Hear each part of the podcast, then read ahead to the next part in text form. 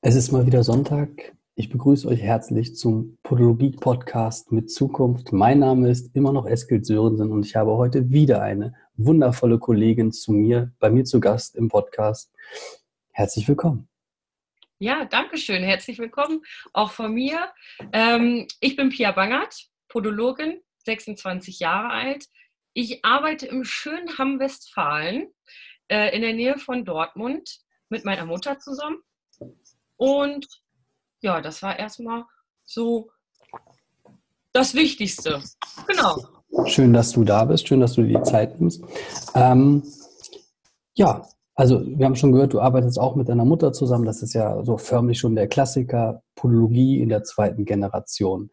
Ähm, aber jetzt ist ja auch häufig so, dass gerade in unserem Bereich ist dann doch der zweite Wahl ist, den Beruf zu ergreifen. Wie war das bei dir? War es direkt so Podologie auf jeden Fall geradeaus oder war es dann doch eher über Umwege in die Podologie? Ähm, ja, also es war schon etwas über Umwege in die Podologie, denn meine Mama hat damals ihre Ausbildung angefangen, da war ich in der 11. Klasse, beziehungsweise hat sie die da schon fast beendet. Ähm, dann war es so, dass ich gerade so in die Zwölfte gekommen bin, weil ich nämlich nicht wusste, was ich machen sollte.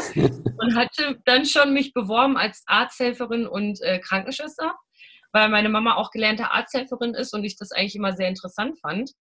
Ja, und dann gab es leider ein paar Probleme mit dem alten Chef von meiner Mama. Oi. Und dann, ich stand dann da und habe gedacht, naja, irgendwie so Krankenschwester ist jetzt auch nicht so der Hit, wird mich jetzt nicht so glücklich machen. Arzthelferin macht mich jetzt auch nicht so unbedingt glücklich. Und dann war ich, das weiß ich noch ganz genau, bin ich freitags morgens zu meiner Mama hingegangen, habe gesagt, komm, wir machen uns selbstständig, mal eben. Und ich mache mal eben die Podologie-Ausbildung. Ähm, ja, weil ich habe natürlich zwischendurch immer mal bei ihr reingeguckt. Wir haben immer so in der Nähe gearbeitet. Da, wo meine Schule war, war ihre Praxis oder die Praxis, wo sie gearbeitet hatte. Ja, und ähm, dann bin ich abends nach Hause gekommen und dann war schon, guck mal hier, ich habe hier eine Praxis rausgesucht, sollen wir uns die nicht mal angucken und hast du da nicht wirklich Bock drauf und ich melde dich an. Ja, und dann habe ich mich angemeldet, bin die erste Woche in die Schule gegangen und dann haben wir zwei Monate später die Praxis eröffnet. Und das wow. haben wir dann halt zusammen gemacht, genau. Wow, also so eine richtige Mutter-Tochter-Story ähm, ja. Das könnte man ja schon fast so wegverfilmen und in einen Imagefilm packen. Also das ist ja genial. Ja. Gibt es ja in der Sinn, also in dem Sinn habe ich das auch so noch nicht gehört. Also meistens ist es ja so, dass die Eltern das vorbereiten, aber dass ihr euch direkt zusammentut und in die gleiche Richtung geht, das ist für mich, ja, das habe ich nur so in der Form noch nicht gehört. Ja, ähm, war auch nicht einfach. Äh, wir haben uns da vielleicht und das ist vielleicht auch das Gute. Meine Mama und ich sind immer sehr spontan und wenn wir uns was in den Kopf setzen, dann muss das auch sofort am besten direkt morgen, also eigentlich am besten schon vorgestern passiert sein. Und ähm, ich glaube, das war unser großer Vorteil, dass wir das einfach gemacht haben.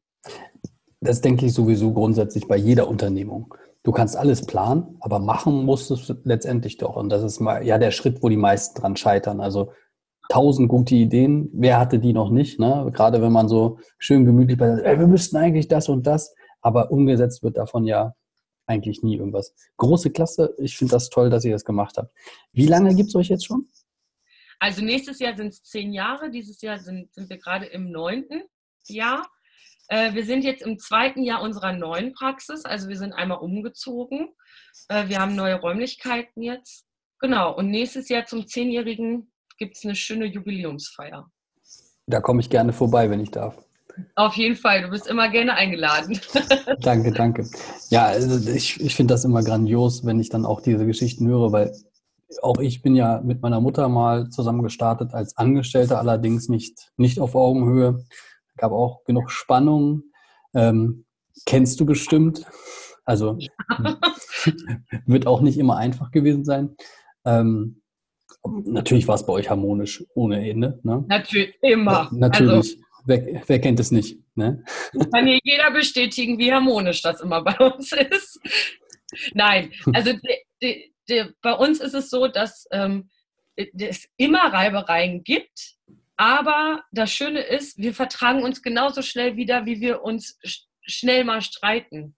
Ja, aber es ist, es ist doch aber auch so, dass gerade so ähm, ein Streit beziehungsweise auch Meinungsverschiedenheiten und äh, Diskurs, äh, wie es ja auch immer wieder unter Kollegen gibt. Ich glaube, wenn man das in einen vernünftigen Rahmen bringt, glaube ich, dass das immer einen nach vorne bringt, weil äh, man kann ja durchaus auch durch die Meinung von anderen lernen. Wie siehst du das in Bezug jetzt auf Kollegen? Du bist ja auch aktiv, glaube ich, in vielen Foren und dergleichen und liest ja auch viel mit.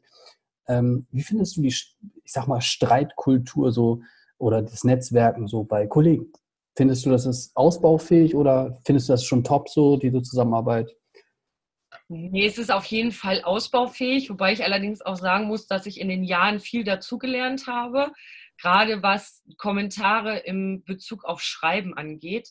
Denn es ist immer was anderes, ob man, also ob man es schreibt oder es jemand ins Gesicht sagt, das kann immer mal falsch rüberkommen. Ich bin deutlich ruhiger geworden, glaube ich. Also ich nehme mir nicht mehr ganz so viel zu Herzen, weil ich glaube, dass viele Sachen einfach völlig falsch rüberkommen. Also man, man wird schnell angegriffen oder man fühlt sich vielleicht schnell angegriffen, obwohl es gar nicht so gemeint war. Und es herrscht immer sehr viel besserwisserisch, also Besserwisserheit so, ne? Dass äh, der eine sagt, man muss das so machen und der andere fühlt sich dadurch sofort angegriffen und sagt, nee, du hast es total falsch, äh, ja, du machst das irgendwie total falsch, ne? Und es gibt da irgendwie keinen Mittelweg.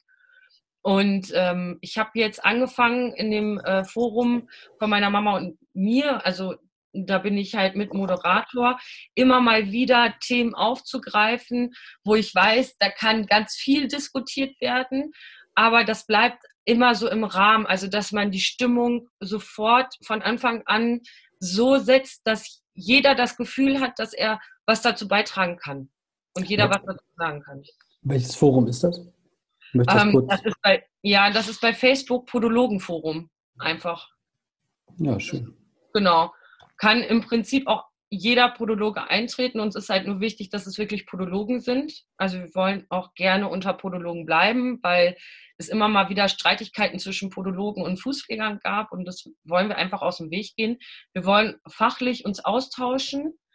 Ähm, es gibt jetzt immer mal mehr, was hm, auch so in die persönliche Richtung geht. Also ich habe jetzt vor ein paar Tagen ähm, einen ganz, ganz persönlichen Post reingeschrieben und zwar ging es da um äh, Belästigung von Patienten gegenüber den Therapeutinnen häufig.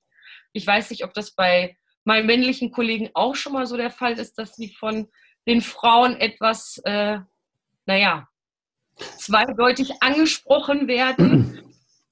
Also ich hatte gerade gestern das Thema, ähm, aber das kann man dann doch relativ schnell weglächeln, sage ich mal. Also das ist, ähm, also ich glaube, Männer sind da deutlich stumpfer bei sowas. Ähm, und Frauen sind da doch äh, sehr viel defiziler und doch galanter. Und dann kann man das auch mal mit einem ähm, netten Spruch abwiegeln. Das ist so meine Erfahrung. Da gibt es so die eine oder ja. wie sagte, wie sagte die eine Dame neulich, ähm, auch eine alte Ziege isst gern mal ein grünes Blatt, wenn Sie verstehen, was ich meine. Da habe ich oh. gesagt, ja, ganz genau, ja, ja, ja, ja, ja, ja, ja, nee, ja, also bei mir wurde es dann halt schon etwas direkter und ich habe mich ein bisschen geärgert über mich selber, weil ich mit der Situation nicht so richtig zurechtkam. Es war morgens 7 Uhr und der Patient ist reingestolpert und ich saß da nur und denke, oh komm, lass jetzt endlich Wochenende sein. Ne? Und äh, dann hatte er mir so einen Spruch gedrückt und dann habe ich da nicht drauf reagiert und dann kam noch was, sowas wie, ach meine Süße, was ist denn heute mit dir los? Und ich habe gedacht, boah, noch ein Ton. Und dann habe ich das so ein bisschen runtergespielt und gesagt, ja, ja, ich nicht persönlich nehmen, hör gerade auf mit dem Rauchen und so. Ähm. Und ich habe mich irgendwie ein bisschen darüber geärgert, weil ich gedacht habe, nee, das muss ich mir eigentlich nicht gefallen lassen. Ich muss nicht so mit mir reden lassen. Auf gar keinen Fall. Und ähm, dann habe ich halt auch so nach Erfahrung gefragt, weil für jeden fängt Belästigung einfach woanders an. Das wollte ich auch gar nicht wissen, sondern ich wollte einfach wissen, wie man damit am besten umgeht. Und ähm, das sind zum Beispiel auch solche Sachen, über die ich mich gerne mal austausche, weil ich glaube, dass wir viel zu wenig darüber sprechen, was uns eigentlich beschäftigt. Ne? Also das zum Beispiel oder hm, also ganz ehrlich, dieser Patient, der ist jetzt Geschichte, also entweder geht er jetzt zu meiner Kollegin oder er braucht meine Praxis nicht mehr betreten. Ähm, das wird ihm jetzt auch so verständlich gemacht. Da äh, werde ich mich jetzt gar nicht mehr weiter darüber aufregen.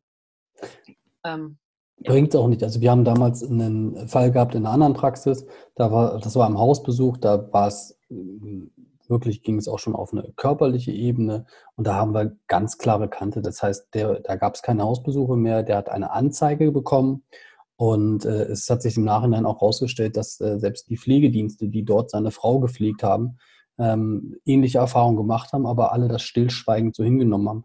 Und ähm, das ging damals, also das geht einfach nicht. Wenn deine, deine Kollegen oder du selber in irgendeiner Form belästigt wirst, dann musst du die ganz normalen Wege gehen, wie als wenn du auf der Straße belästigt wirst.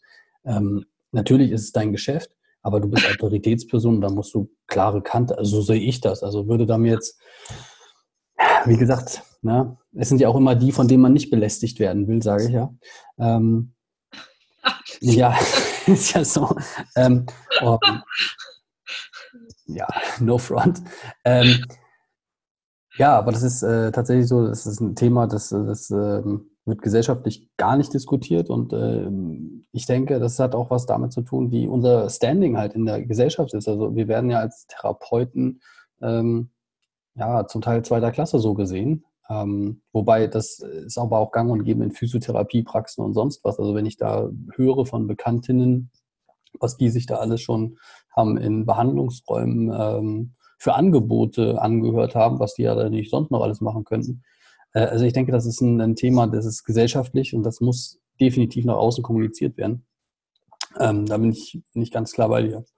Und ähm, ich glaube, dass Frauen das da immer noch schwerer haben ähm, als äh, Männer, weil Männer werden einfach nicht so häufig belästigt.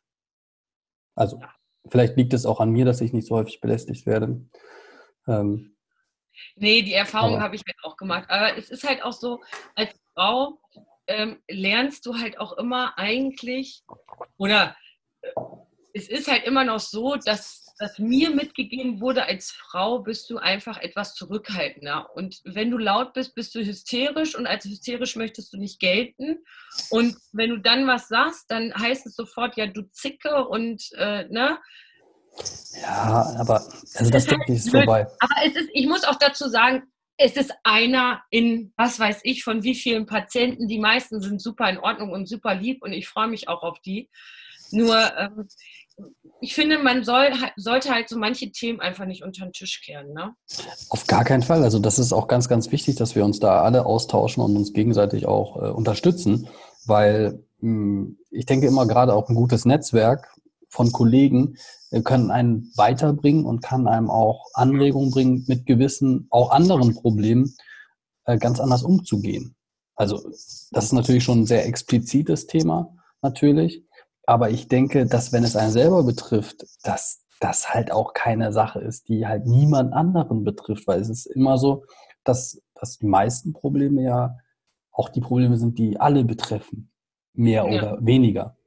Ähm, und dann gibt es natürlich ganz allgemeine Probleme, wenn man sich zum Beispiel dann so Sachen anhört, wie wie geht ihr mit äh, Leuten um, die halt nicht zum Termin kommen, etc. Da sind ja ganz, ganz äh, viele Sachen und da gibt es ganz, ganz kreative Ansätze von Kollegen und von Kolleginnen vor allen Dingen, ähm, wie man damit umzugehen oder wie man damit umgehen kann.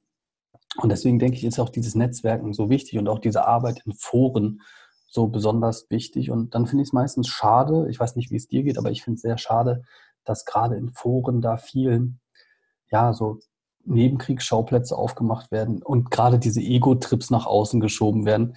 Ähm, so von wegen so, ja, ich, ich fühle mich hier total ungerecht behandelt und man kommt ganz weit weg vom Thema. Ähm, mhm. Hatte jetzt gerade selber so eine Diskussion.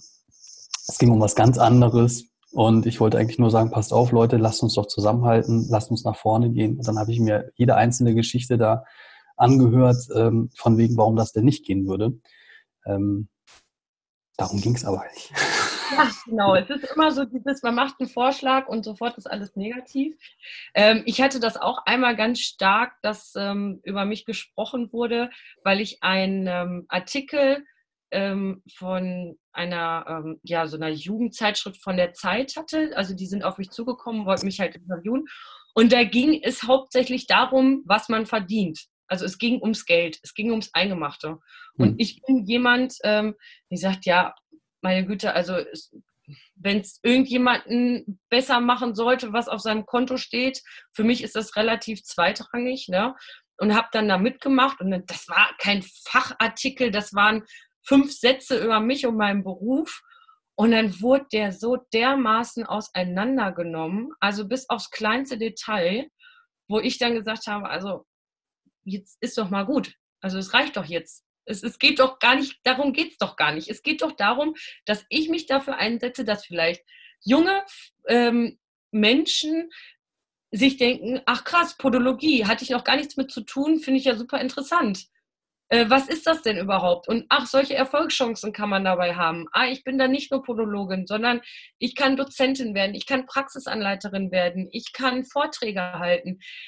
Darum ging es ja hauptsächlich. Mir war es einfach wichtig, junge Leute anzusprechen und zu sagen, so, ähm, also das, ähm, die Zielgruppe von diesen Leuten war äh, neunte, äh, zehnte Klasse. Ja, perfekt. Ja, so, genau. Und wie spricht man junge Leute in der neunten, zehnten Klasse an? Nicht mit, äh, wow, ich liebe Menschen und ich finde Füße ganz toll, sondern du kannst Geld verdienen. Ne?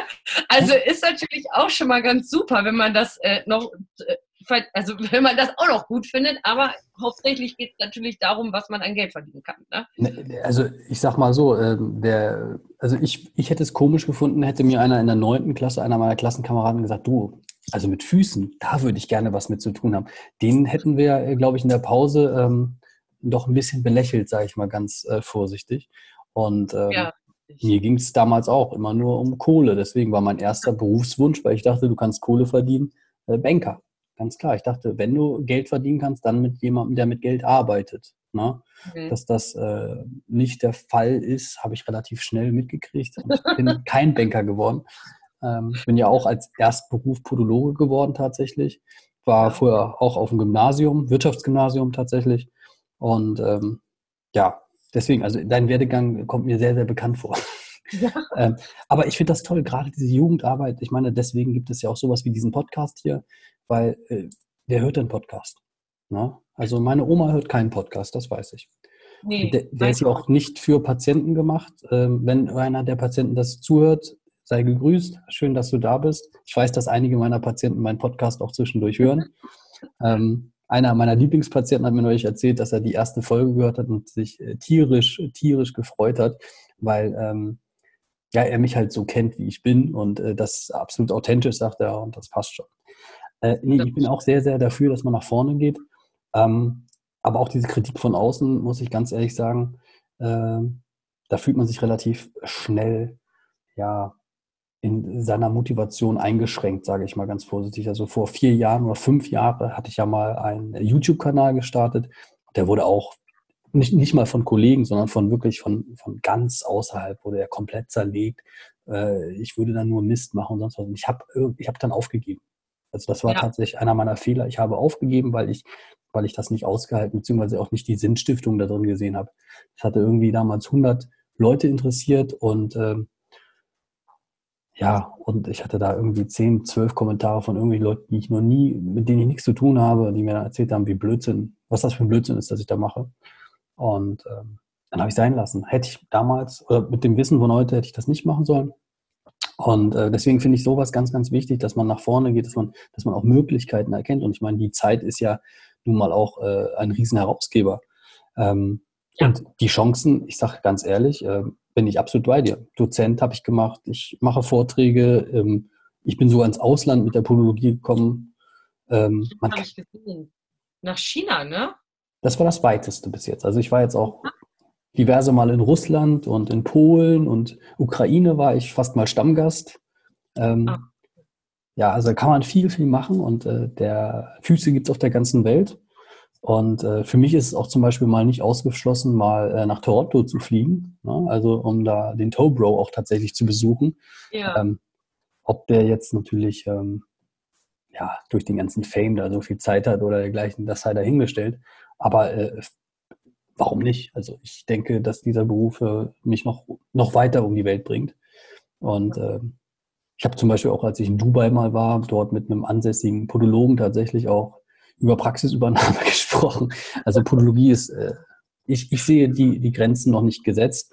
Klar, wir kriegen Grenzen gesetzt, man merkt das ja auch wieder. Aber äh, da soll es ja auch irgendwie in Zukunft mal anders laufen. Und da komme ich gleich zu meiner nächsten Frage, ähm, bevor wir jetzt hier noch weiter in Urlaub und Ideen abschweifen. Aber was würdest du dir denn für unseren Beruf noch wünschen? Und vor allen Dingen, was sind denn deine Ziele, die du gerne noch umgesetzt werden musst? Ich meine, du bist jetzt noch jung, du bist Mitte 20. Ähm, du musst ja bekanntlich noch äh, bestimmt zehn Jahre arbeiten, bevor du in Rente kannst. Ähm, was, was stellst du dir vor? Zehn Jahre mindestens sind es noch. Ja. ja, das, was mir ganz, ganz, ganz, ganz stark auf dem Herzen liegt. Und ich finde, solange das nicht gemacht wird, können wir über andere Sachen noch nicht wirklich professionell diskutieren. Und zwar sind das die Standards der Ausbildung. Also es ist nicht klar geregelt, was, wie und womit gelehrt wird. Ähm, es ist immer noch von Schule zu Schule unterschiedlich, wie lange eine Behandlung zu dauern hat, wie ein Nagelschnitt funktioniert, mit welchen Instrumenten wir arbeiten, was, wie und warum überhaupt. Und ähm, ich habe in, in einer Schule oder es gibt extreme Qualitätsunterschiede von den verschiedenen Schulen, ähm, von wirklich wahnsinnig gut bis total schlecht. Und das ist einfach so, gerade schon in meinem Dunstkreis, was man immer so von Kollegen mitbekommt, ähm, sehr schade, weil man könnte viel, viel besser zusammenarbeiten. Es ist zwar geregelt, wie viele Stunden wir machen müssen und was im Groben und Ganzen gelehrt wird, aber so richtig, was im Einzelnen gelehrt wird, kommt halt nicht so ganz vor. Und ich vergleiche das eigentlich immer mit einer Handwerksausbildung und ganz gerne auch mit einem Elektriker, weil ein Elektriker muss auch ganz genau wissen, wie Strom funktioniert und wie eine Steckdose einzusetzen hat. Und da ist egal, was die Schule nebenan sagt, das hat so zu sein. Sonst äh, kann der Strom nicht fließen und es gibt ganz böse Verletzungen. Und äh, das, glaube ich, ist bei uns ein, ein ganz, ganz großes Thema, genauso wie eine klare gesetzliche Regelung. Also, dass wir ähm, einfach bestärkt da, darin werden, was wir dürfen, was wir können, weil wir können einiges. Wir brauchen nicht noch hunderte Zusatzausbildungen und äh, Weiterbildungen.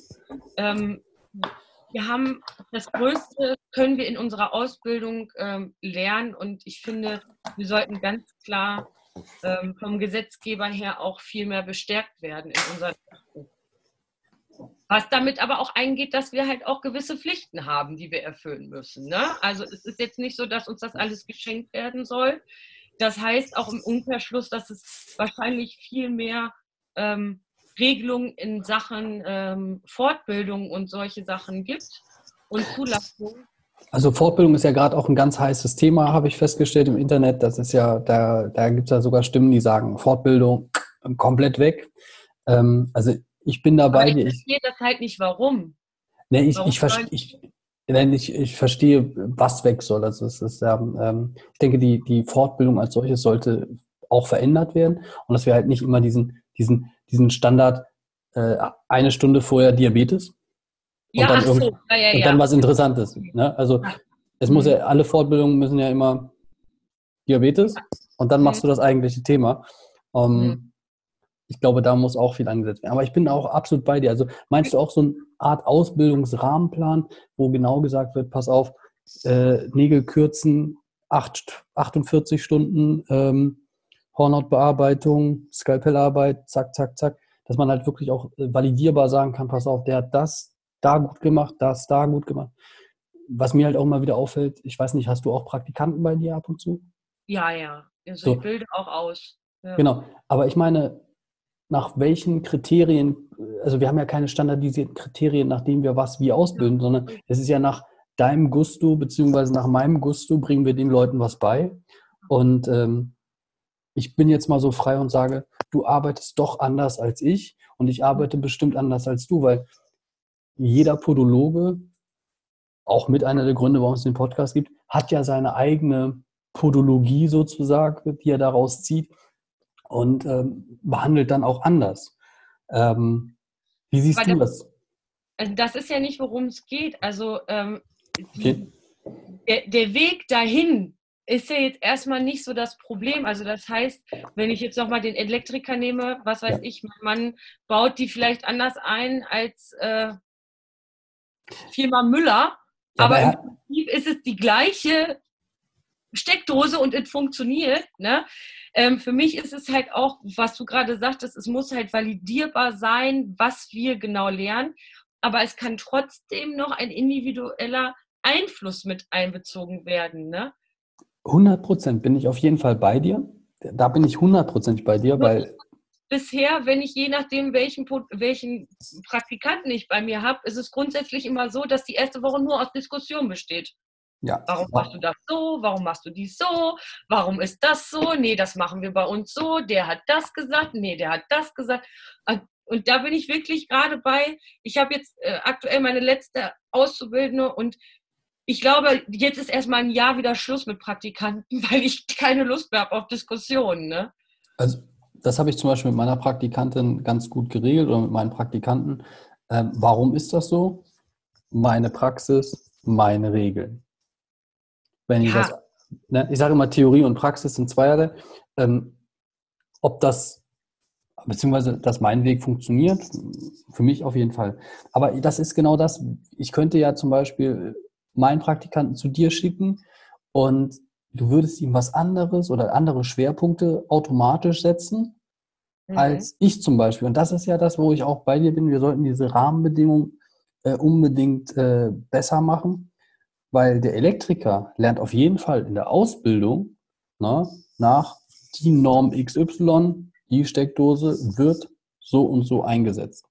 Aber zum Beispiel eine polologische Komplexbehandlung, wie die auszusehen hat, die sieht da, wo ich gelernt habe, ganz anders aus als Schulen, wo ich meine Praktikanten hervon kriege. Ähm, das beginnt ja schon mit so Glaubensfragen wie Nass- oder Trockentechnik. Ähm, mhm. Ist ein Fußbad überhaupt ähm, zulässig? Ist ähm, ein Kopfschneider notwendig? Muss es eine Eckenzange geben? Es sind ja, es sind ja, es sind ja wirklich so, es geht ja en Detail. Und da finde ich, ähm, muss auch reguliert werden.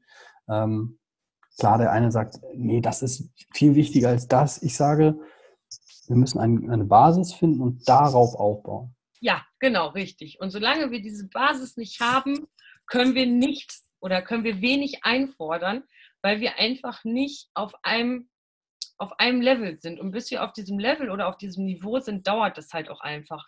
Aber ich finde, es wird bei manchen Sachen, natürlich muss viel gemacht werden und es muss auch viel in dieser Zwischenzeit gemacht werden. Aber ähm, ich glaube, wir können noch nicht so viel erreichen, wie wir erreichen wollen, solange das halt, solange die Basis halt nicht stimmt. Und wenn ich dann sehe, dass ähm, in manchen Schulen oder bei manchen Praktikanten als allererstes erstmal Neuroanatomie auf dem Stundenplan steht, nicht mal vielleicht Diabetes oder Anatomie oder überhaupt einfach mal zu wissen, wie so ein Körper funktioniert und mit der Zelle anzufangen, denke ich mir dann schon so, ja, also hm. wo soll das hinführen? Ne? Wenn ich was lerne oder wenn ich wenn ich eine Sprache oder wenn ich, egal was ich lerne, ich muss doch immer von der Basis ausgehen, wie etwas funktioniert. Und da muss ich doch bei uns in erster Linie, ich will ja, ich will nichts über Neuroanatomie in der ersten Woche lernen. Ich will erstmal was darüber lernen, wie funktioniert unser Körper überhaupt und darauf aufbauen. Aber dadurch, dass auch noch nicht mal das geregelt ist, wann was wirklich in der Ausbildung äh, angesprochen wird oder gelehrt wird, ist es halt auch das sehr, sehr schwer. Ne? Ja, ja. Ich denke auch, dass die, die Vorqualifizierung mancher Dozenten ähm, anders sein sollte. Also bei uns zum Beispiel in Niedersachsen ist es ja mittlerweile so, dass nicht mehr jeder, der gerade mal sein Examen fertig hat, sofort Dozent werden kann, sondern man muss tatsächlich einen Fachpädagogen für Schulen im Gesundheitswesen nachweisen. Ähm, mhm. Ähm, waren äh, großartige 400 Stunden, die ich gemacht habe. Äh, mhm. Kann ich jedem empfehlen, ist für die Didaktik super, zumindest bei den Dozenten, die ich da äh, hatte. Ähm, aber wenn man sich dann Unterricht von anderen anguckt, ähm, nicht vom fachlichen Thema her, sondern ich meine allein von der Didaktik, also von dem, wie es beigebracht wird, ähm, von der Sinnhaftigkeit und von der Sinnstiftung und von der Methodik des Unterrichtes. Ich weiß, das ist jetzt äh, sehr speziell auf Unterricht bezogen, aber da gibt es qualitativ boah, Wahnsinn, Abgründe. Und äh, ganz, ganz tolle Leute. Aber naja, wie, wie gesagt, ja. es fehlt der Standard. Es das fehlt einfach der, der Goldstandard, den, den ich nicht sehen kann. Ja, das Problem hatte ich auch. Wir konnten ja sofort nach der Ausbildung ähm, Dozent werden. Das habe ich auch so ziemlich gemacht. Ich habe erstmal ein Jahr genossen, nichts zu haben und habe dann äh, bin dann in die Schule gegangen, habe Praxisunterricht gemacht. Hm. Und mir ist relativ schnell klar geworden, dass es doch nicht mit mal eben so ein bisschen Praxisunterricht getan ist. Dann habe ich den Praxisanleiter gemacht, habe davon schon einiges mitgenommen, gerade so was Motivation auch der Mitarbeiter und Auszubildenden angeht, was ja eigentlich so mein Steckenpferd ist. Also ich habe das ja hauptsächlich gemacht, damit ich meine Kollegen und Kolleginnen ausbilden kann. Also ich habe jetzt vier Leute bisher ausgebildet, die nicht bei uns geblieben sind und die ähm, haben einen sehr großen Erfolg bisher gehabt. Also es Toll, muss ne? ja schon ein bisschen an mir gelegen haben. Und ähm, ja, dann wollte ich den Fachdozenten machen. Ja gut, dann kam mein Sohn dazwischen, dann habe ich das nicht mehr fertig gemacht. Der war dann etwas wichtiger. Ja, und jetzt habe ich leider schon lange nicht mehr als Dozentin gearbeitet. Das fehlt mir doch schon. Aber ich, ich finde das halt auch, wenn man Dozent werden möchte, muss man das auch schon können. Das ist genauso wie Podologe zu sein.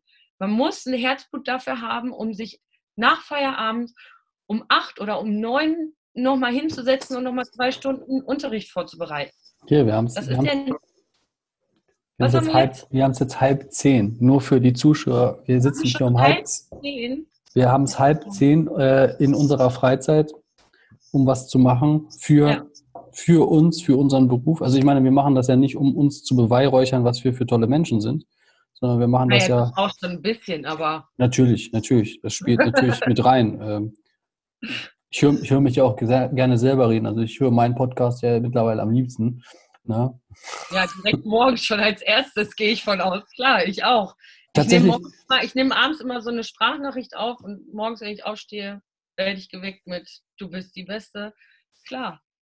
Ja, kann man machen. Kann man machen. Macht meine Mitarbeiterin mittlerweile, die findet das so toll, bei mir zu arbeiten. Die sagt, äh, das erste Mal in 40 Jahren äh, ihrer Arbeitsgeschichte, dass sie mit einem Lächeln zur Arbeit geht und mit einem Lächeln nach Hause geht. Ähm, die ist so happy, die äh, kocht sogar für mich. Also die bringt Essen von zu Hause mit. Das ist der Wahnsinn. Also sowas, sowas ist einmalig. Frau Strauch, wenn Sie das hören, Sie sind die Beste, aber das wissen Sie. Ähm, aber darum soll es ja auch gar nicht gehen. Ähm, wir schweifen ja gerne ab. Also wir können das ganz gut. Ne? Wir, haben, wir haben schon mal im Vorfeld telefoniert. Ähm, wir können super abschweifen. Äh, ich entschuldige mich an der Stelle dafür schon mal. Ähm, aber wo wir jetzt bei dem Thema, wir müssen zum Thema zurückkommen. Ja, was, also was du dir zum, für die Podologie ja wünscht, ist auf jeden Fall diese Standardisierung, dass wir auf jeden Fall eine gute Basis finden. Und ähm, ja, wir hatten ja auch schon mal darüber gesprochen oder auch schon eben ein bisschen leicht angesprochen, das Netzwerken, dieses, dieses Miteinander der Kollegen. Ähm, also ich finde es auch zum Teil schwierig, hm, zumindest mit einigen, aber mit den meisten, mit denen ich halt spreche, die sind großartig. Also muss ich ganz klar sagen. Aber ich habe auch das Gefühl, dass viele nicht diesen Schritt nach draußen wagen, dieses, dieses äh, nach außen zu kommunizieren, weil die genau das scheuen, was uns ja auch schon passiert ist, nämlich dieses, diese, diese, ja, diese Negativkritik. Ähm, was glaubst du? Also ich, ich bin der festen Überzeugung, wenn wir alle noch ein bisschen enger zusammenarbeiten würden und vielleicht auch gemeinsam Projekte machen, dass äh, das auch gut wäre für gerade mal die Reputation unseres Berufes nach außen und dass wir dann auch vielleicht ein ganz anderes Sprachrohr nach außen hätten, wenn man schon mal überhaupt, also die Allgemeinheit überhaupt weiß, was macht ein Podologe und dass das nicht der, der Popo-Doktor ist oder sowas. Ne?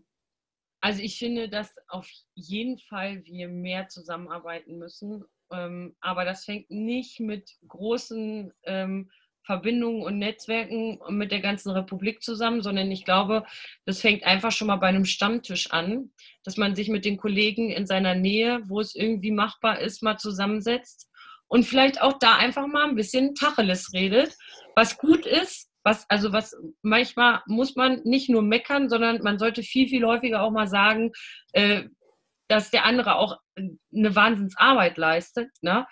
Ähm, und ich glaube, da fängt es einfach schon an.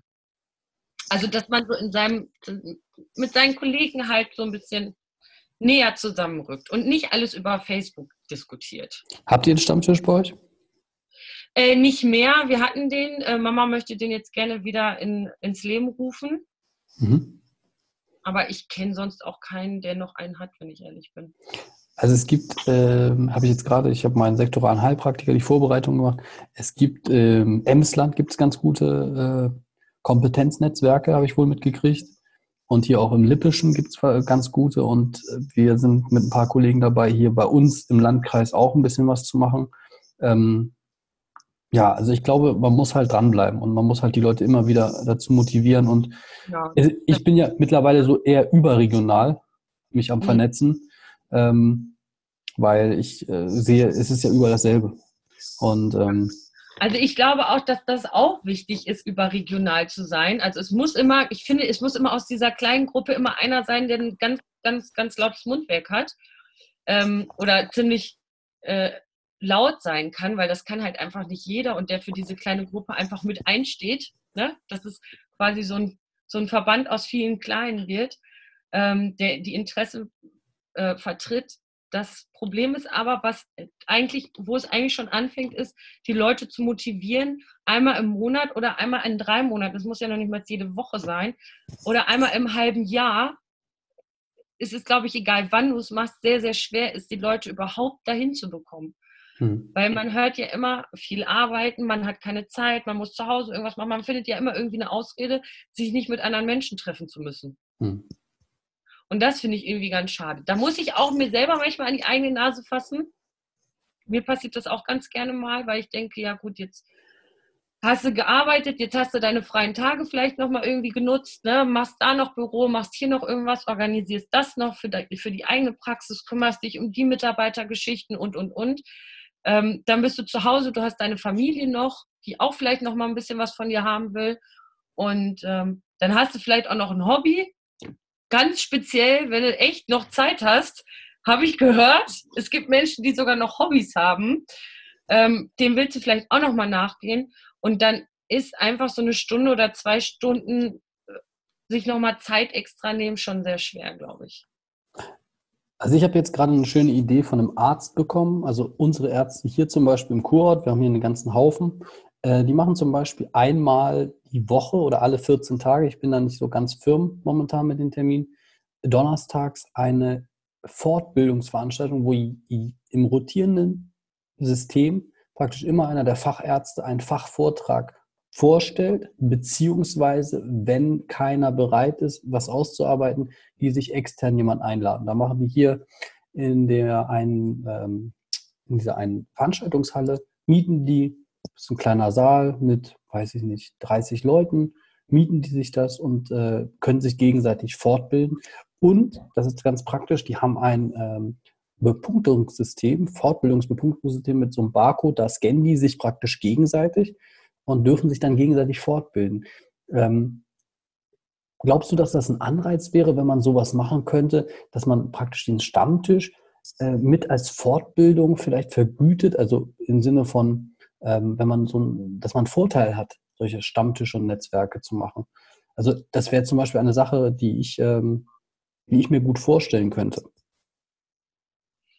Ja, da würde ich allerdings nicht nur als unter Podologen ähm, sowas machen, sondern halt auch vielleicht die Ärzte mit einladen, mit einbeziehen. Oder auch andere Berufsgruppen wie Physiotherapeuten, da haben wir ja auch zwischendurch nochmal was mit zu tun.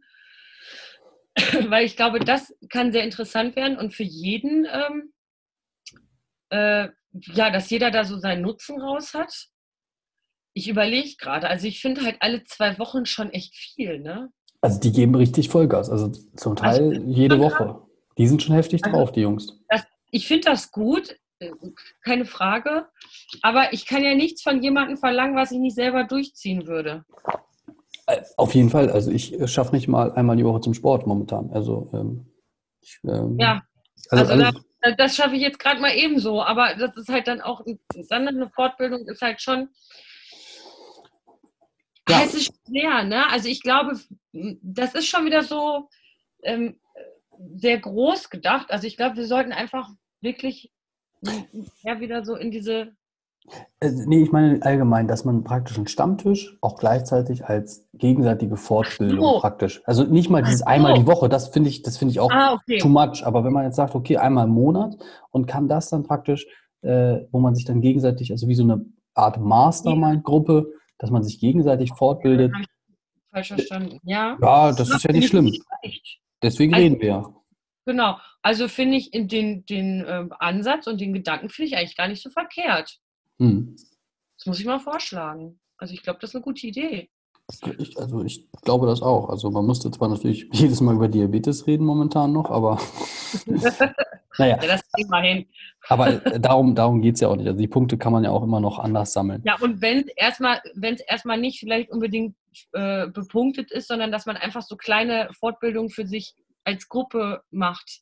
Dass Genau. man jetzt zum Beispiel sagt, ich bin, ähm, mach super gerne Spangen und, und äh, Inkarnatus und behandle den.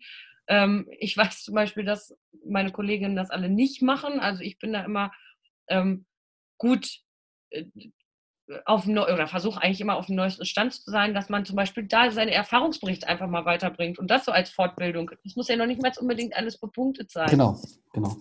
Aber dass man Und einfach so. der nächste vielleicht ist der nächste bei Orthosen super und gibt mir da ein paar Tipps und macht da eine Fortbildung und sagt, guck mal, hey, hier habe ich was Neues, äh, probier das doch mal aus oder versuch den Trick doch mal oder ähm, was weiß ich. Ne? Solche Sachen, das fände ich zum Beispiel auch ganz cool.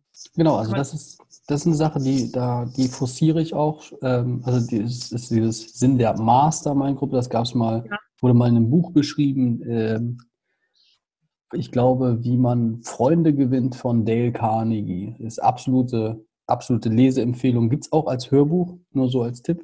Ähm, Mhm. Keine Werbung, ich kriege dafür keinen Cent. Das ist einfach ein tolles Buch. Das kann einem nur weiterbringen. Ähm, ja, großartig. Äh, was hältst du denn von, von Digitalisierung? Also ich meine mal gerade auch so Stammtisch äh, in Persona ist ja ganz nett, aber man könnte ja das Ganze auch digitalisieren. Ich meine, es streitet ja auch bei uns immer weiter fort. Ähm, wie siehst du das? Wie digital kannst, denkst du, können wir noch werden? Wie digital bist du vielleicht schon? Was, was hältst du davon? Also ich, ich bin da so zwiegespalten. Ich bin ein sehr, sehr digital affiner Typ. So, ich zahle auch gerne mit, mit äh, Apple Pay und solche Sachen. Aber gleichzeitig mag ich auch Papier. Also das ist bei mir so ein bisschen der Zwiespalt. Ich weiß nicht, wie geht's dir damit? Wenn ich könnte, würde ich jedes Blatt Papier in der Praxis abschaffen. um das mal so klar zu sagen. Wir haben ja einen Patientenvertrag, den wir ausfüllen lassen von unseren äh, ähm, Patienten. Der wird ja auch regelmäßig erneuert. Wir arbeiten unter anderem dann noch mit einem Programm. Darf ich sagen, mit welchem Programm? Es Ja, ist ja, okay. ist ja, ist ja, Es ist Keine keine Werbung. Werbung. Genau, ich sage jetzt einfach mal, dass es keine Werbung ist. Also wir arbeiten mit äh, Pododesk zusammen, äh, dass uns die ähm, Arbeit halt auch einfach erleichtert. Es wäre super, wenn wir es auch noch so hinkriegen würden, dass wir diese Patientenverträge oder diese Anamnesebögen nur noch auf dem iPad haben und die Leute da unterschreiben. Ähm, so zum Beispiel, wie es mein Zahnarzt macht. Dafür müsste man aber ein eigenes Programm entwickeln und ich habe noch niemanden gefunden, der das für mich macht. Also wenn irgendjemand Lust dazu hätte. Äh, genau, und dann wäre es natürlich super, wenn dann auch noch unsere Heilmittelverordnungen digital wären und man das auch nur noch per App unterschreibt. Da bin ich, bin ich sogar, gehe ich sogar noch einen Schritt weiter. Gerade bei Heilmittelverordnung sage ich persönlich, man sollte dieses Papier ganz abschaffen. Es sollte auf dem Chip, meinetwegen drei oder sechs Punkte sein. Die sollten kommen, Karte rein, Punkte werden umgebucht, dann kommt auf dem Bildschirm, pass auf, Diagnose beziehungsweise ähm, nicht Diagnose, ähm, Dokumentation, Hm? die tippst du ein, direkt an die Krankenkasse. Einmal im Monat drückst du auf Abrechnen, Geld kommt, Punkte werden gegen Geld getauscht, fertig. Diesen Ja, ganzen, dann kannst du es ja sogar so machen, dass du es nicht einmal im Monat machst, sondern direkt, wenn der Patient da ist und die, ähm, die Genau. äh, Dokumentation bei der Krankenkasse ist. genau, zum Beispiel. Also das Ja. würde ich zum Das Beispiel natürlich, top ach, das finden. wäre natürlich ein super ein Träum, Träumchen, ne? Ne? Also Ähm, alle Abrechnungsstellen, die das jetzt hören, es tut mir echt leid, aber ich hätte gern mein Geld noch schneller und noch sicherer.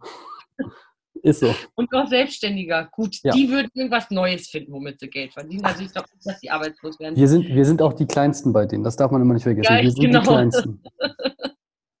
genau. Also das wäre schon schön. Vor allen Dingen aber, um das jetzt einfach mal ganz klein, also wir reden ja jetzt gerade schon über weit, weit in der Zukunft, gerade in Deutschland, also bis das passiert, vielleicht müssen wir dann gar nicht mehr arbeiten. Ähm, was mir eigentlich schon viel, viel wichtiger wäre, ist, wenn ich, wenn es mir einfacher machen würde, was den Postweg angeht. Also das heißt, dass ich nicht alles per Post schicken muss oder per Fax, was man ja eigentlich auch nicht mehr darf, sondern dass man einen, einfach einen verschlüsselten Internetweg hat über E-Mail. Ist jetzt nicht so, als wenn es das nicht gäbe. Das ist halt so das Problem. Aber ich habe ganz viele Ärzte bei uns, die besitzen kein Internet. Das geht ja gar nicht, oder? Tatsächlich, ich glaube, die schreiben, es gibt auch noch welche, die schreiben die Heilmittelverordnung per Hand. Habe ich auch. Habe ich auch. Sieht immer großartig aus. Kann ähm, kein Mensch lesen. Nee. Ich, weiß, ich bin immer froh, wenn der Code, der ICD-10-Code wenigstens ansatzweise lesbar ist. Aber dass, dass man irgendwie den Weg schon mal ein bisschen einfacher hat, dass man Kostenvoranschläge direkt an den Sachbearbeiter der Krankenkasse schicken kann, dass man, äh, also ich will nicht mit einer E-Mail-Adresse irgendwelche Krankheitsbilder an irgendwelche Leute schicken. Ich will auch nicht, dass irgendjemand herausfinden kann, was diese Person hat hm. oder ich habe, sondern es ist einfach so ein bürokratischer Weg, der uns in der heutigen Zeit eigentlich viele, vieles einfacher machen lassen könnte. Also da gibt es, weiß ich zum Beispiel, da gibt es ja Ansätze, zum Beispiel das Ganze über diese Blockchain-Technologie zu machen, wo da tatsächlich äh, zu 100 Prozent verschlüsselt. Ich bin jetzt auch kein, kein Technik-Nerd, der da so tief drin ist, ja. ich weiß, aber es gibt Ansätze dafür, die äh, digitale Akte eines Patienten so sicher zu machen, dass halt Zugriffe auf bestimmte Teile erlaubt werden kann. Ne? Mhm. Ähm, und Zugriffe auch weg sein kann. Das ist ja auch der Sinn, sage ich mal, der Gesundheitskarte, die mal eingeführt wurde. Das ja. Potenzial davon ist ja bis jetzt nicht ausgereizt. Es wird ja jetzt gerade getestet mit dem Krankenschein, den digital mhm. zu machen. Das ist praktisch der erste Vorlauf. Das habe ich mir mal erklären lassen. Also es geht, es wird in den nächsten Jahren einiges passieren, Digitalisierung, da sind wir uns, glaube ich, einig. Aber äh, bis das bei uns, sage ich mal, wir sind ja leider, oder ich habe immer so das Gefühl, wir werden immer so ein bisschen stiefmütterlich behandelt, wenn es um Fortschritt geht. Ähm, allerdings, wenn es um Regulierung geht, äh, habe ich. Sind wir erst bei denen es ausprobiert wird, habe ich das äh, Gefühl. So irgendwie wir so sind das, die Versuchsgruppe. Ja, genau, so mal gucken, Patient X. Ne? Ja, genau. Ähm, ja, spannend. Ja, aber ich finde schön, dass du das genauso siehst, weil wir sind ja jetzt ein paar hundert Kilometer auseinander und trotzdem so ähnliche, ähnliche Ansätze, ähnliche äh, Geschichten. Das ist ja auch, das finde ich auch so spannend, dass wir trotz, sage ich mal, ähm, ja, so und regional Unterschieden oder der regionalen Unterschiede äh, doch hier alle das Gleiche tun und die gleichen Herausforderungen haben. Ähm, um das jetzt mal zum Abschluss zu bringen, ich meine, wir haben jetzt eine ganze Menge zu gesagt. Ähm, hast du noch was offen, was du noch gerne für dich, äh, was du noch gerne loswerden möchtest, welche Message du noch gerne senden möchtest? Ja, also eine Sache liegt mir noch ein bisschen auf dem Herzen und zwar ist, dass ähm, wir uns noch nicht so klar positioniert haben, dass wir Therapeuten sind und dass wir mehr sind als Fußpfleger.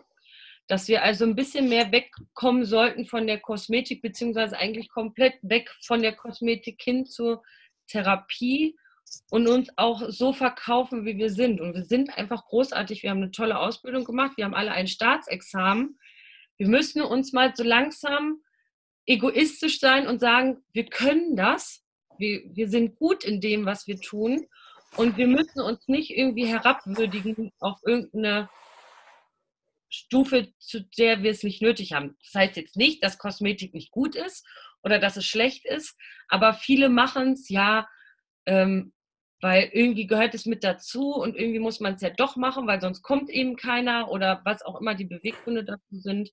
Wie definierst du das, meine ich? Also, Entschuldigung, dass ich dir so ins Wort falle, ja. aber äh, um jetzt da auch das klar zu differenzieren, was meinst du jetzt mit kosmetisch? Ähm, welche Differenzierung würdest du jetzt ziehen? Und was meinst du mit, äh, das wird dann halt so gemacht, weil es so gemacht werden soll oder muss? Also meine klare Differenzierung fängt schon dabei an, dass, bei, dass es bei uns keinen Nagellack gibt. Also da fängt bei mir Kosmetik an. Mhm. Dafür bin ich nicht da. Dafür gibt es Fußpfleger, die können sowas machen. Die können gesunde Nägel, die ich zu denen schicke, äh, gerne behandeln und äh, gerne ähm, kosmetisch verschönern und da Strasssteinchen draufkleben und lackieren und massieren und was auch immer. Mhm. Da, das fängt halt bei mir so an. Okay, nee, ich, ich sage das nur, ich glaube, wir sind damit d'accord. Also bei mir erstmal. Kann man, ich kann nicht lackieren. Also wirklich, ich bin, äh, außerdem kriege ich immer die Anfrage, ob ich Füße lackiere, äh, wenn überhaupt ein Zehennagel, äh, was ich nicht mache, aber Füße. Ja gut, Füße lackieren können wir ja einen Lackpott dahinstellen, Fuß eintunken, rausziehen, trocknen lassen. Mein Urgroßvater hatte mal eine Lackiererei. Ich muss mal gucken, ob ich noch irgendwo im Keller eine alte Lackpistole habe. Also Füße lackieren demnächst, bei mir auch. Äh, natürlich nicht. Nee, aber da bin ich auch bei dir. Also das, da sehe ich auch immer wieder die lustigsten Angebote mit äh, Fußsugaring und solche Sachen. Das finde ich schon ja. immer. Also wir und vor allen Dingen müssen wir aus unserem Wortschatz, das habe ich nämlich noch vergessen, Wortschatz rausstreichen, dass wir Fußpfleger sind oder eine Fußpflege machen. Wir machen mhm. Behandlungen. Also du meinst auch so die, diese Emanzipation unseres Berufes in der Gesellschaft genau. sollte voranstreiten. Ja, und das Erste, was das Allerwichtigste, und da fängt es bei allen Sachen an, ist die Sprache. Wir müssen unseren Sprachgebrauch einfach ein wenig anpassen, damit das halt etwas, ähm, ja, mehr anerkannt ist. Also ich sage auch ganz klar, wenn jemand zu mir kommt und sagt, machen Sie Fußpflege, da sage ich nein, ich mache keine Fußpflege. Ich mache Fußbehandlung. Ich bin Therapeutin und keine Pflegerin. Auch das, wieder ein Thema, über was man jetzt noch stundenlang reden könnte. Absolut, und das ist auch ganz wichtig, dass darüber gesprochen wird. Und dass auch in einem, sage ich mal, in einem, äh, sage ich mal, niveauvollen Rahmen darüber gesprochen wird. Weil, äh, ich sag mal so, gehen wir jetzt in irgendein Internetforum und sagen, wir sind keine Fußpfleger mehr. Ich, also ich, ich will den Shitstorm gar nicht aushalten können. So viel, so, so, so leidensfähig bin ich dann auch nicht. Ähm, ähm, wobei ich da ja niemanden irgendwie angreifen möchte, sondern tatsächlich einfach nur äh, einen gemeinsamen Weg finden möchte. Ähm, mhm. Und mit den meisten, mit denen ich spreche, die halt, sage ich mal, ähnliche Visionen und ähnliche Ansätze haben, diesen Beruf halt voranzubringen, die sagen ähnliche Dinge. Die sagen auch, es ist Therapie, wir sind Therapeuten. Ne? Ähm, da muss ich immer an diesen einen Pullover denken, den eine Bekannte von mir hat, die ist Physiotherapeutin, da steht drauf, ich bin Physiotherapeut. Frag mich bloß nicht, ob ich massiere. Weil. Ja, ja, ja, ja. Genau. Ja, ja, so. Ähm, ich, ja. Wir massieren nicht, wir, wir behandeln. Und ähm, ich finde dann auch immer solche, solche spannenden Fragen so, ja, äh, machen Sie auch Elang-Massagen? Sag ich, ich kann das noch nicht mal schreiben. Also, so, ne, also ich mache ich mach Füße. Ne? Ich therapiere Füße. Und ähm, ja, also ich, ich bin da auch ganz bei dir. Bin da 100% bei dir. Ich gehe sogar so weit zu sagen, dass wir eher, ähm, dass wir so Medizinfach, äh, also Medizinhandwerker sind, sage ich immer, ganz salopp. Ne? Das ist natürlich dann nicht wieder so das richtige, aber es geht in den Ausbildungsbereich, sage ich das. Aber wir müssen uns als Therapeut absolut etablieren.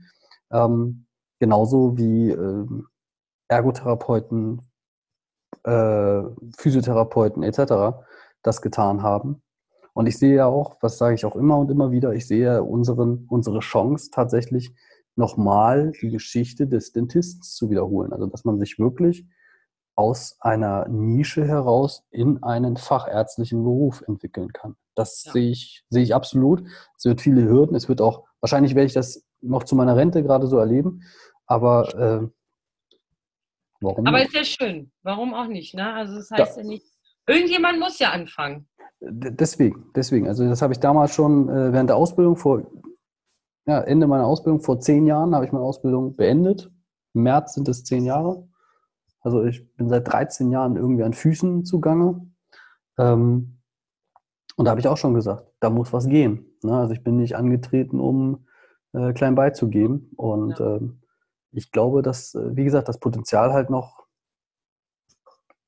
groß ist und dass wir das einfach nur ausschöpfen müssen und dass wir dann auch so tolle Kollegen wie dich auch mal in den Vordergrund heben sollten, ähm, dass wir da auch gemeinsame Sache machen können, weil ähm, wir haben alle eine Stimme und wenn wir sie nicht nutzen und äh, nicht positiv vor allen Dingen nach außen nutzen, sondern immer nur als die Streithähne dastehen, ähm, wäre das ganz schön schlecht.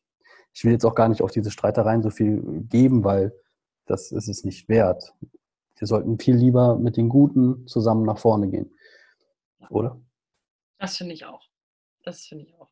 Streitigkeiten bringen, können einen zwar nach vorne bringen, aber die können einen auch sehr aufhalten. Es kommt darauf an, wie. Ne? Also ich denke auch konstruktive Kritik ist immer angebracht, aber äh, einfach nur Kritik der Kritik willen ne? bringt ja. halt gar nichts. Also man sollte immer sachlich bleiben und äh, das Ganze nach vorne bringen. Ja, ich denke, in dem Sinne ist alles gesagt. Ähm, ich bedanke mich erstmal für dieses wundervolle Gespräch auf, äh, auf einem wunderbaren Abend. Ähm, Gerne. Wir haben Jeder jetzt, ja, es hat mich sehr gefreut. Danke. Ich hoffe, äh, dass, äh, dass diese Folge den einen oder anderen weiterbringen wird. Äh, wie findet man dich am besten? Gibt es irgendwie, wenn man mit dir in Kontakt treten möchte? Möchtest du, möchtest du überhaupt Kontakt mit den Leuten, die das hier hören? Muss man auch fragen. ja, auf Hashtag Datenschutz. Wie findet Nein, man dich am besten? Ähm, mich findet man entweder ganz stumpf und stupide, wenn man mich einfach googelt mit Pia Bangert. Ansonsten haben wir aber auch eine ähm, Instagram-Seite, äh, Podologie Eickmann Bangert heißt sie. Ähm, leider war Praxis für Podologie Eickmann Bangert immer alles ein bisschen zu lang. Wir haben leider nicht ganz so kurze Nachnamen. Genau, so findet man uns auch bei ähm, Facebook. Und ansonsten kann man mich auch gerne privat anschreiben oder über meine Homepage. Es gibt verschiedene Möglichkeiten oder mich anrufen, E-Mail schreiben, alles. Ich antworte auf alles, egal wie. Dem ist nichts mehr hinzuzufügen. Ja. Ähm, ich bedanke mich, wie gesagt, für, für das nette Gespräch. Ähm, vielleicht an anderer Stelle nochmal mit einem anderen Thema wieder gerne. Ähm, ich werde nochmal wahrscheinlich, das ist so geplant, äh, etwas zu Generationenkonflikt in einer Praxis äh, machen. Da ähm, werden viele Leute dann nochmal zu Wort kommen, die alle Erfahrungsberichte damit reinpacken. Ja, ich bedanke mich. Das letzte Wort gehört ganz klar dir. Ich ähm, würde dich gerne noch fragen, gibt es einen, einen Wunsch, den du vielleicht an alle Kollegen da draußen richten möchtest oder ein, ein, ein, ein, ein Wort, was du den Menschen noch mitgeben möchtest? Ähm, sehr philosophisch. Ähm, ja, also was ich eigentlich meinen Kolleginnen und Kollegen gerne mitgeben würde, wäre einfach, dass wir etwas mehr an uns glauben und etwas mehr äh, machen ähm, aus dem, was wir überhaupt schon können. Und dass wir uns alle einfach mal ein bisschen mehr lieb haben sollten. So in der ganzen Welt. Und dass wir eigentlich alle gar nicht so schlecht zueinander sein sollten. Dem ist nichts mehr hinzuzufügen. Ich bedanke mich nochmal und wünsche all meinen Zuhörern, bis da, die bis dahin zugehört haben, danke, danke, danke. Und die nächste Folge ist bereits für euch in Arbeit. Einen wunderschönen Tag wünsche ich euch. Danke.